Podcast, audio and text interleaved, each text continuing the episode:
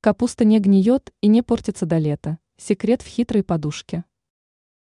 Этот метод раньше широко использовался в деревнях, и сейчас он вновь обретает популярность удачников.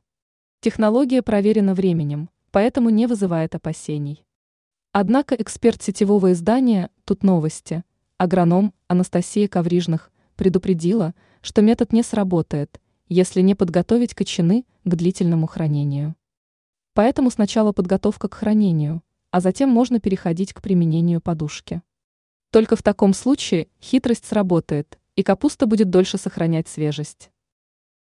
Отправляем капусту на хранение. Подушка для хранения капусты состоит из речного песка и просеянной древесной золы. Эти два компонента нужно смешать в соотношении 4:1. Ничего страшного, если зола будет содержать кусочки угля. Это даже будет очень хорошо, отметила эксперт.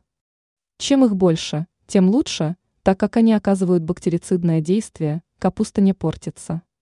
Песок впитывает избыточную влагу. Таким образом, создается особый микроклимат для кочанов. Толщина подушки около 10 сантиметров.